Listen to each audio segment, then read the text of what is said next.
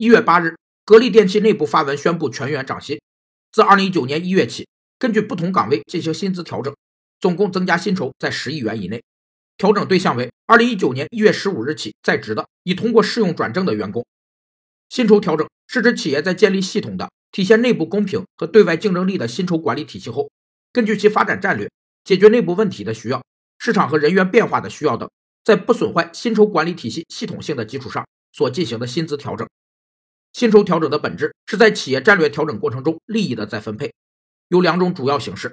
一是根据市场薪酬水平的变化趋势、组织发展状况、经营管理模式的调整以及战略重心的转移，对组织现行薪酬体系进行调整；二是根据职位变动、个人业绩、个人能力等，对员工个人薪酬水平进行调整。